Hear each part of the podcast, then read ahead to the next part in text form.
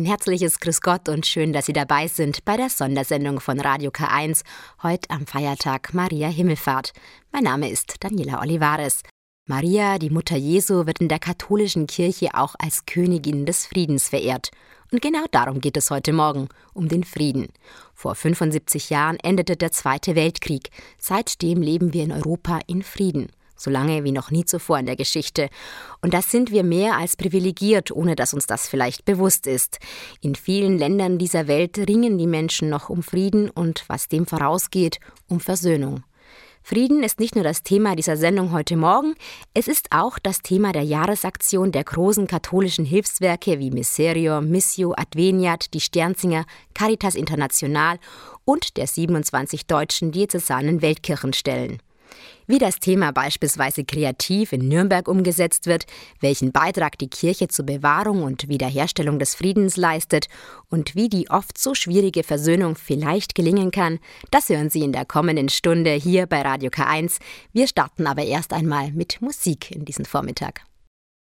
Es war ein zentraler Ort der Diktatur und seiner Propaganda während der Herrschaft der Nationalsozialisten, Nürnberg. Im Zweiten Weltkrieg zerstörten die Luftangriffe der Alliierten große Teile der Stadt. Nach dem Krieg fanden hier die weltweit bekannten Nürnberger Prozesse statt, in denen das heutige Völkerstrafrecht seinen Ausgangspunkt hat. Heute steht die Stadt vor allem für die Wahrung des Friedens. Hier gibt es die Straße der Menschenrechte und ein großes NS-Dokumentationszentrum, das die düstere Vergangenheit aufarbeitet. Und auch die Kirche ist zum Thema Frieden unterwegs. Frieden geht ist die etwas andere Stadtführung der Stadtkirche Nürnberg und die habe ich für Sie mitgemacht. Start der Führung ist am Schönenbrunnen am Hauptmarkt. Corona-bedingt ist die Teilnehmerzahl derzeit begrenzt. Schönen guten Tag und herzlich willkommen. Ich freue mich, dass ich euch heute begrüßen darf bei unserer Führung. Wir sind jetzt zwei Stunden gemeinsam unterwegs und ich freue mich, dass ihr heute auch bei der Führung Frieden geht mit dabei seid und wir das gemeinsam machen. Warum bietet ihr denn diese spezielle Führung an? Wir haben uns in der Stadtkirche in Nürnberg dazu entschieden, speziell eine Stadtführung ja, mit dem Thema Frieden zu konzipieren und auch anzubieten, weil wir das Thema Frieden der Hilfswerke auch der Nürnberger Stadtgesellschaft zugänglich machen wollten. Verschiedene Zielgruppen erreichen wollten, also auch kirchenferne Personen, mal dazu zu bewegen, ja, Frieden, was macht es mit mir, wo brauche ich Frieden, wo gibt es Frieden und wo gibt es vielleicht auch Unfrieden. Menschenrechte, Frieden, Demokratie, Zivilcourage, Geschichtliches und Aktuelles zu Nürnberg, das alles sind Inhalte der Führung. Die Orte sind den Teilnehmern bekannt. Es geht darum, sie in Verbindung zu bringen. Das gilt auch für die erste Station bei der Lorenzkirche. Häufig geht man hier einfach vorbei. Heute nicht. Wie steht ihr zu folgendem Satz? Die deutsche Demokratie funktioniert im Großen und Ganzen ganz gut. Also positioniert euch mal auf den Stein oder in der Nähe des Steins, wo ihr sagt, da würden die meisten der Leute, die ich kenne, zustimmen.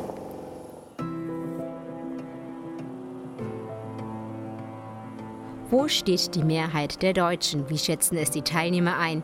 Was ist tatsächlich die Mitte? Wir bekommen für den nächsten Wegabschnitt einen Auftrag. In Zweiergruppen diskutieren wir an Beispielen, wie man für den Frieden auch im Alltag eintreten kann.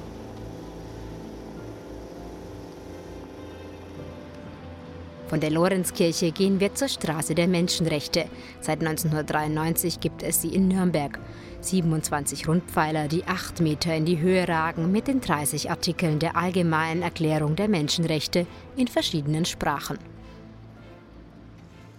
Okay, jetzt hattet ihr ähm, alle ein paar Minuten Zeit, euch mit eurer Aufgabe zu beschäftigen und vielleicht auch ein paar Lösungen ähm, herauszuarbeiten. Mich würde interessieren, welche Aufgabe hattet ihr und seid ihr zu einem Ergebnis gekommen? Vielleicht magst du anfangen, Olli. Ich äh, lese das jetzt einfach mal vor. Du bist also Vereinsmitglied. Auch in der dazugehörigen Chatgruppe bist du beigetreten. Eine Person provoziert und beleidigt dich darin immer wieder mit frauenfeindlichen, rassistischen oder ähnlichen Anspielungen. Während der Rest der Gruppe nicht darauf reagiert, gehst du offensiv mit der Situation um. Was tust du? Wir präsentieren unsere Ergebnisse, die anderen können neue Impulse geben. Das ist auch die Idee, die hinter der Straße der Menschenrechte steht. Neue geistige, politische und gesellschaftliche Akzente zu setzen. Es ist eine anspruchsvolle Führung. Mitdenken ist ausdrücklich erwünscht. Und das kommt gut an. Ich finde es mega spannend, weil ich finde, Frieden ist ein Thema, über was man im Alltag jetzt wenig nachdenkt. Und in der Führung äh, wird man halt auch viel dazu angeregt, einfach mal selber mitzudenken, mitzumachen und ja, das auch mal zu erleben. Und ich finde es auch spannend, was es in Nürnberg so für Friedensorte gibt. Dass es eben nicht eine einfache Führung war, so hey, okay, bla bla bla, sondern dass man halt selber auch einbezogen wurde in verschiedenen interaktiven Sachen, sei es hier bei der Aufstellung, bei den Steinen zum Beispiel oder bei den anderen Sachen, die noch äh, dran kamen. Das fand ich, das hat die Führung einfach sehr kurzweilig gemacht. Frieden, ein Thema, das sich auf unterschiedlichste Art aufgreifen lässt und auch deshalb fesselt. Am Thema Frieden fand ich und finde es auch immer noch eigentlich am, am spannendsten, dass man es so von verschiedensten ja, Richtungen angehen kann. Also man kann total viele Dinge ähm, ja, lesen und, und sich äh, theoretisch damit auseinandersetzen. Aber man kann auch aktiv werden und ja, sei es jetzt beim Thema Zivilcourage, sich für etwas einsetzen oder auch einfach ja, gewaltfrei kommunizieren und im Kleinen eben friedlich ähm, umgehen. Und dann wird es aktuell. Das NSU-Mahnmal. Drei der insgesamt zehn Opfer waren Nürnberger. Kennst du jemanden? Ganz unten in der Mitte? Ja. Genau, das ist Ismail Yasha. Es wird klar, jeder Einzelne kann sich gegen Rechtsextremismus stark machen. Das Mahnmal steht seit 2013 und was ich daran ja auch bemerkenswert finde, ist zum einen nochmal ja, die Erklärung, was ist hier ähm, passiert, warum möchten wir darauf aufmerksam machen. Nach rund zwei Stunden ist am Fenster zur Stadt Ende. Das Angebot der Führung bleibt. Auch im Herbst ist es fester Bestandteil im Programm der Stadtkirche Nürnberg. Sie hören Radio K1 heute am Feiertag mit Daniela Olivares. Unser Thema Frieden und Versöhnung und der Beitrag der katholischen Kirche dazu. Ein Leben ohne Angst vor Gewalt, vor Missbrauch, vor dem Tod, schlicht ein Leben in Frieden haben viele Menschen noch nie erlebt. Dazu gehören viele Kinder in Syrien. Seit zehn Jahren dauert nun der Bürgerkrieg im arabischen Land an. Auch andere Staaten mischen dort kräftig mit. Gleichzeitig versuchen Hilfsorganisationen ihr Bestes. Auch die Kirche ist engagiert. Doch die Menschen vor Ort erleiden weiter Schreckliches. Gabriele Höfling berichtet. Die Syrerin Mirna Abud ist 29 Jahre alt und hat ein freundliches Lächeln auf dem Gesicht. Wenn die junge Frau über ihre Heimat Syrien spricht, schwingen viele Emotionen mit. Eine syrische Familie hat im Schnitt zwischen 75 und 100 Dollar im Monat. Und Sie können sich vorstellen, was man damit machen kann, beziehungsweise besser, was man damit nicht machen kann. Nach Schätzungen leben jetzt 82 Prozent der Syrer unter der Armutsgrenze. Das ist schrecklich. Abud arbeitet für die deutsche Hilfsorganisation HELP vor Ort in Syrien. Dort sieht sie viele ihrer Mitmenschen leiden. Und das auch wegen der internationalen Sanktionen. Diese Sanktionen betreffen jeden Haushalt in Syrien. Bestimmte Lebensmittel gibt es einfach nicht mehr. Niemand in Syrien kann noch seine Grundbedürfnisse befriedigen. Die Wirtschaft ist stark in Mitleidenschaft gezogen. Und das wirft neue Fragen auf. Wird es neue Fluchtbewegungen geben, dieses Mal aus wirtschaftlichen Gründen? Ich glaube ja. Ähnlich sieht das Bianca Kaltschmidt, die Vizegeschäftsführerin von HELP. Sie hofft auf mehr internationale Aufmerksamkeit. Also natürlich ist es so, dass es für uns wichtig ist in diesem Kontext, dass Syrien nicht vergessen wird, dass vor allen Dingen die syrische Bevölkerung nicht vergessen wird. All die Personen, die es betrifft vor Ort und dass man den Fokus nicht immer nur auf eine Region und ein Gebiet oder die Akteure in einem Gebiet hat, sondern auf das ganze Land und alle Menschen dort. Auch Mirna Abud fordert Unterstützung der Menschen durch Deutschland und Europa. Die Menschen in Deutschland haben Einfluss auf ihre Regierung. Wenn hier mehr Menschen über die Lage in Syrien Bescheid wissen und sich für den Frieden dort einsetzen, könnte das etwas bewirken. Der Bürgerkrieg geht schon ins zehnte Jahr. Trotzdem bleibt Abud optimistisch. Ich habe Hoffnung für das syrische Volk, dass der Krieg bald enden wird und wir mit dem Wiederaufbau beginnen können. Wir sind noch nicht gerettet, wenn die letzte Kugel verschossen ist. Dann fängt unsere größte Aufgabe erst richtig an. Manche schätzen, dass es 30 bis 40 Jahre dauern wird, bis wir wieder so leben können wie vor der Krise. Selbst wenn es Frieden in Syrien gibt, wird also weiter Hilfe gebraucht und Mirna Abud die Arbeit vorerst nicht ausgehen. Der Zweite Weltkrieg und die Rolle der katholischen Kirche ein schwieriges Thema. Dass die Kirche sich immer wieder für den Frieden und seine Bewahrung einsetzt, dafür engagiert sich die internationale katholische Friedensbewegung Pax Christi. In Eichstätt ist Irmgard Scheidler die Vorsitzende. Ich habe mit ihr über Kirche und Frieden gestern, heute und morgen gesprochen. Frau Scheidler, wie hat sich die katholische Kirche während des Zweiten Weltkriegs verhalten? Man hört immer sehr viel Kritik, dass die Kirche nicht laut genug war während des Zweiten Weltkriegs, zu wenig getan hat. Was gibt es denn tatsächlich zu berichten?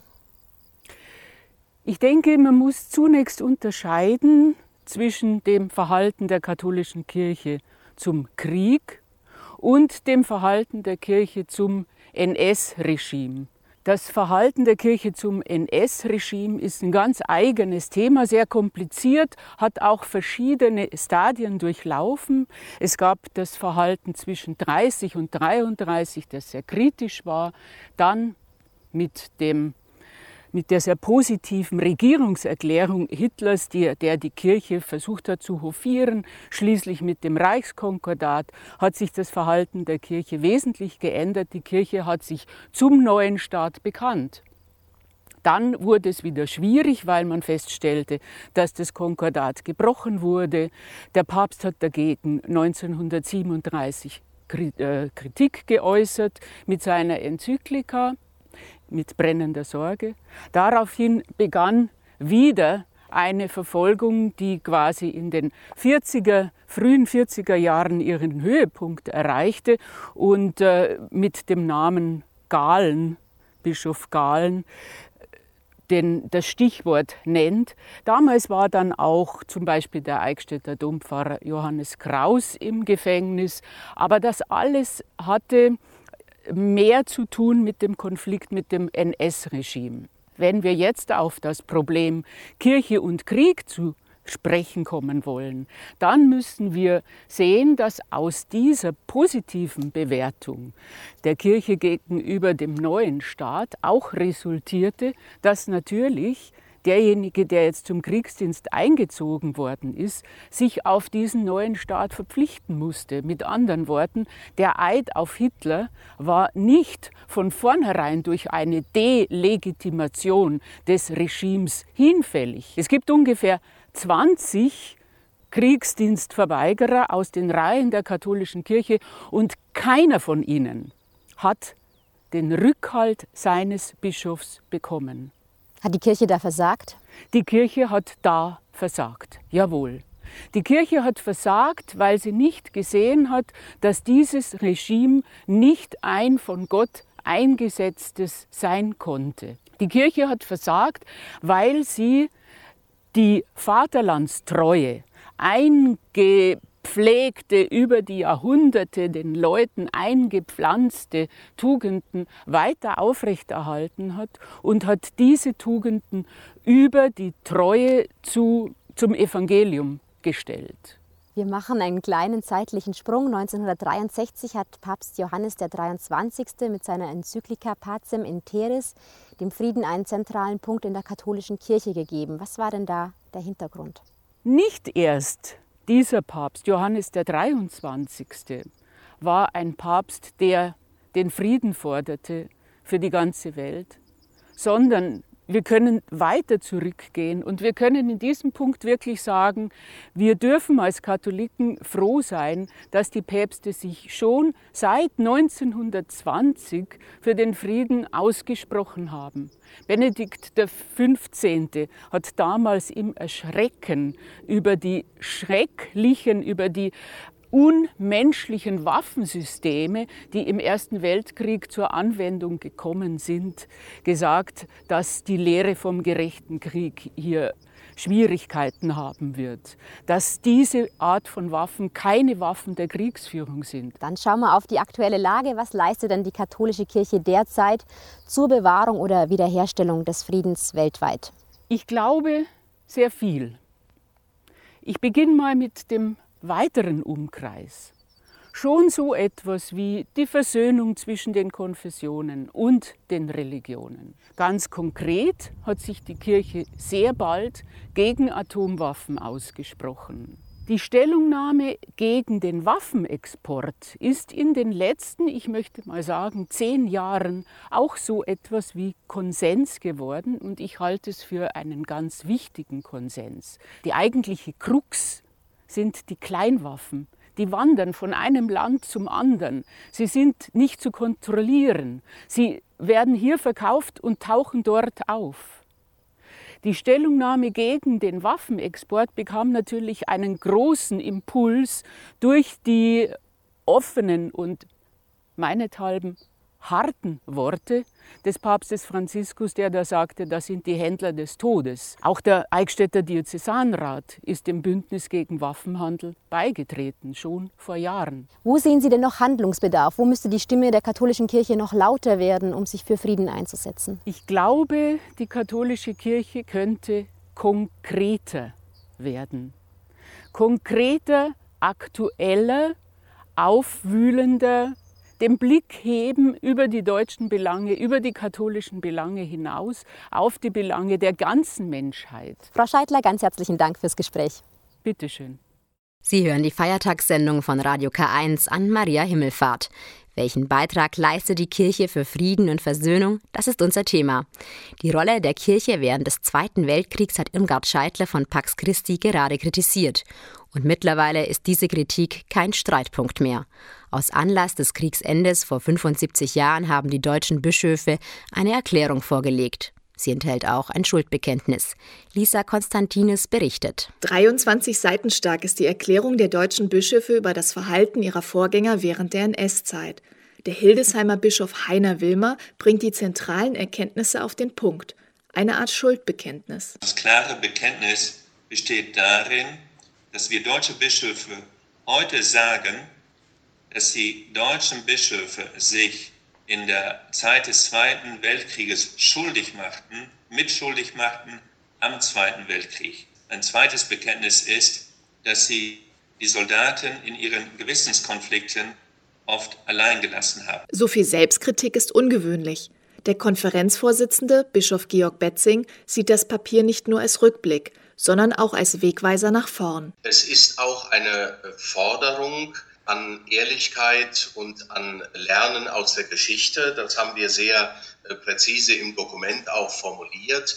Insofern ist das Dokument ein Ergebnis und gleichzeitig äh, enthält es Aufträge. Ein Auftrag besteht für Betzing darin, auch aktuelle Trends in den Blick zu nehmen, Klartext zu sprechen und zu fragen, wo sind sozusagen dort die Fallstricke neuer Nationalismus, Antisemitismus, auftretende Irritationen äh, unter den europäischen Ländern, wo wir äh, als deutsche Bischöfe auch entschieden aus dem Geist des Evangeliums und äh, den Fragen von Gerechtigkeit und Frieden entschieden Position beziehen müssen. Eben aus der Geschichte lernen.